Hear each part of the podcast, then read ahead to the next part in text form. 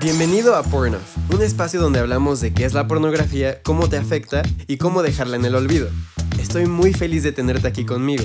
Espero que lo que escuches hoy pueda ayudarte tanto como me ayudó a mí. Ya sea que solo tengas curiosidad sobre de qué se trata todo esto o estés buscando ayuda para dejar la pornografía. No perdamos más tiempo, vayamos al episodio de hoy. El sexo es algo que se ha tratado de definir a lo largo de la historia. Se ha visto de diferentes formas y se han escogido todo tipo de parámetros y sugerencias acerca del sexo. Hoy en día vivimos en una cultura que quiere definirlo como un acto solamente físico, aunque todos sabemos dentro de nuestro corazón que esto es imposible porque sabemos que algo profundo y único sucede cuando tenemos sexo. Se crean lazos con las personas con las que lo practicamos y por más que alguien quiera lograr el acto físico de tener sexo sin tener sentimientos, es imposible, a menos que se desasocie de su propia persona. Entonces, ¿por qué creó Dios el sexo? ¿Y cuáles son los parámetros que puso para él y por qué? Hay muchas teorías alrededor de la creación del hombre y la mujer.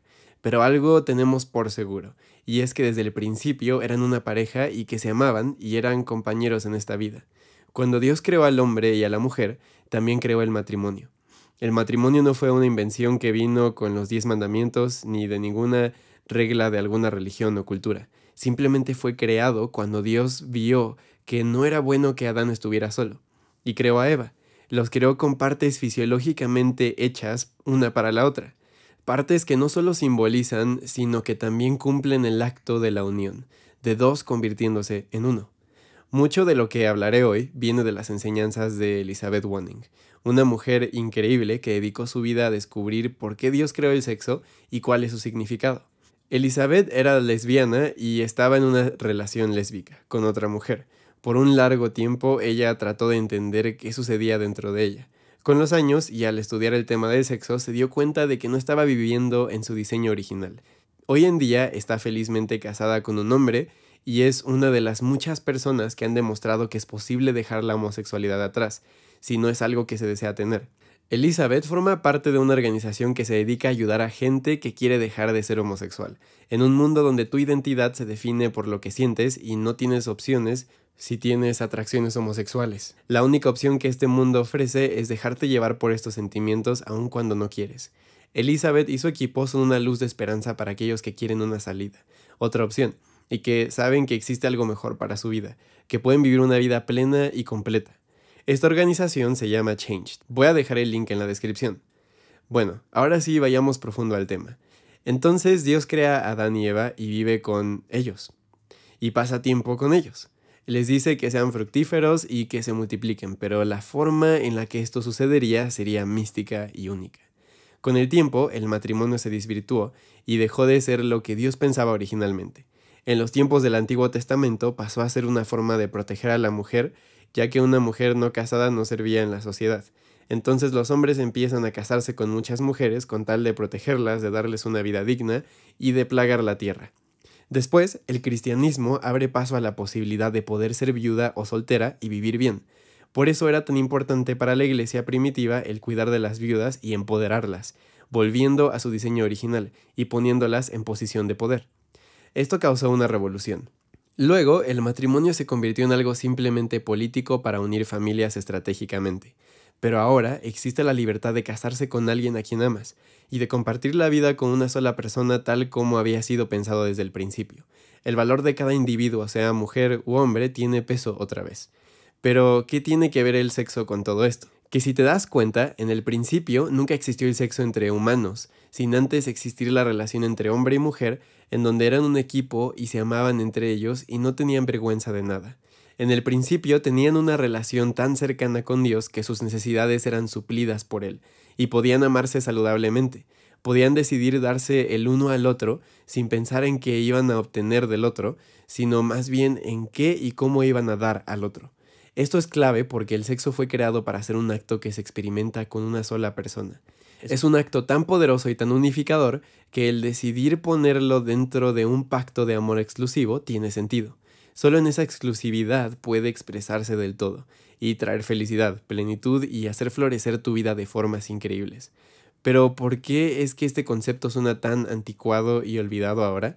¿Por qué cambiamos la relación con una persona por la gratificación instantánea y la objetificación de las personas? La pornografía nos relató la historia del ser humano y su deseo profundo de conectar de una forma torcida y terrible, donde solo se trata de qué puedo conseguir yo, qué puedo ganar, qué me van a dar y cómo puedo conseguirlo a toda costa.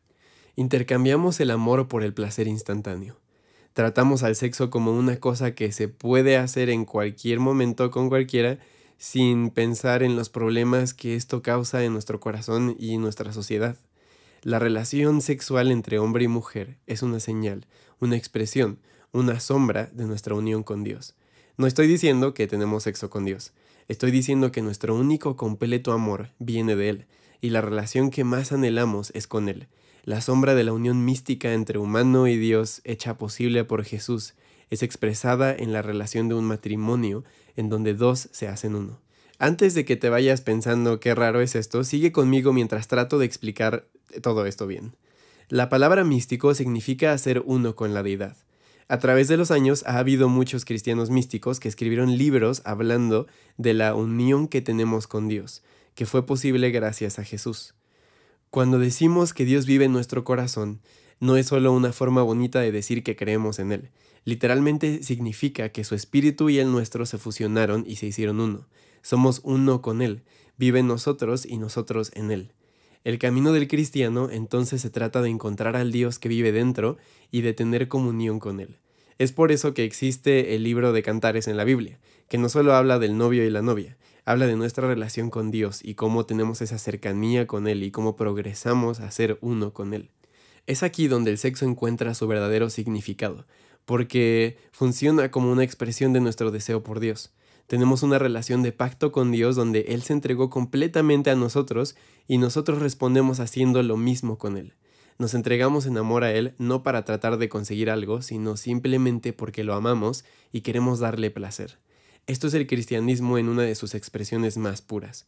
La forma en la que te relacionas con Dios va a impactar directamente la forma en la que te relaciones con los demás a tu alrededor y viceversa.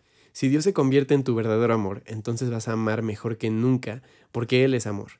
Entonces, en esta vida aprendemos lo que significa el darse solamente a uno y decidir decirle no a todo lo demás.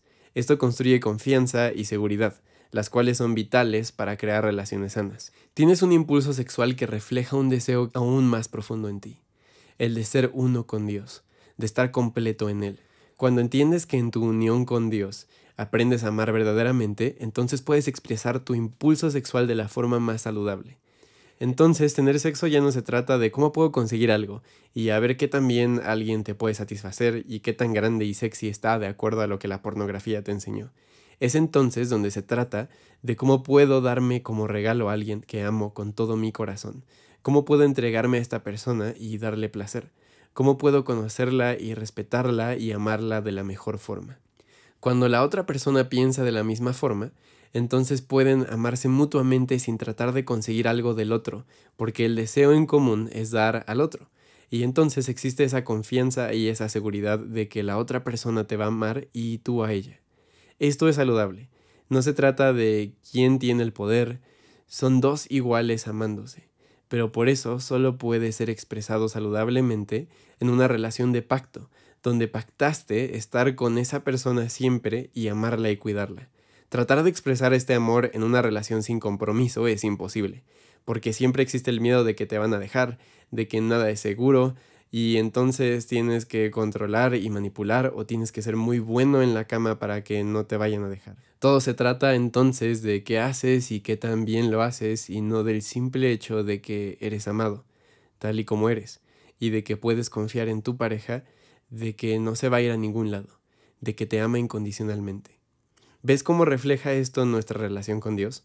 Tal vez la razón de por qué no puedes conectar con Dios es porque piensas que se va a ir a otro lugar, y te va a dejar, o que tienes que rogarle por su amor, pero no es así. Él te ama incondicionalmente y solo dejándote experimentar este amor puedes aprender a amar saludablemente. Es chistoso porque aún maestros de la psicología están llegando a esta conclusión del amor y de las relaciones de las que estoy hablando aquí, de cómo se trata de seguridad, de compromiso, de pacto. Dios es amor, Él creó las relaciones y tiene derecho a definirlas porque Él sabe cómo se pueden vivir y expresar saludablemente. Dios no está buscando cómo castigarte ni hacer tu vida peor. Quiere que la vivas y disfrutes al máximo. Y dentro de los parámetros que Él creó, existe la verdadera plenitud y felicidad de la vida. Libertad no es poder escoger lo que quieras cuando quieras, es poder escoger los parámetros que traen salud y felicidad a tu vida y que te alejan de ser esclavizado a adicciones y dolores causados por vacíos en tu corazón. Así que comencemos a vivir en esta libertad real. Sé que este es un tema denso y extenso, traté de ponerle palabras y explicarlo lo mejor posible. Creo que este tema merece más tiempo, entonces definitivamente va a ser algo de lo que vamos a seguir hablando. Gracias por haber estado conmigo hoy. No te olvides de seguir a Pornoff para no perderte de ningún episodio. Y también puedes encontrarme en Instagram o TikTok como Johnny the Coach. Nos vemos en el siguiente episodio.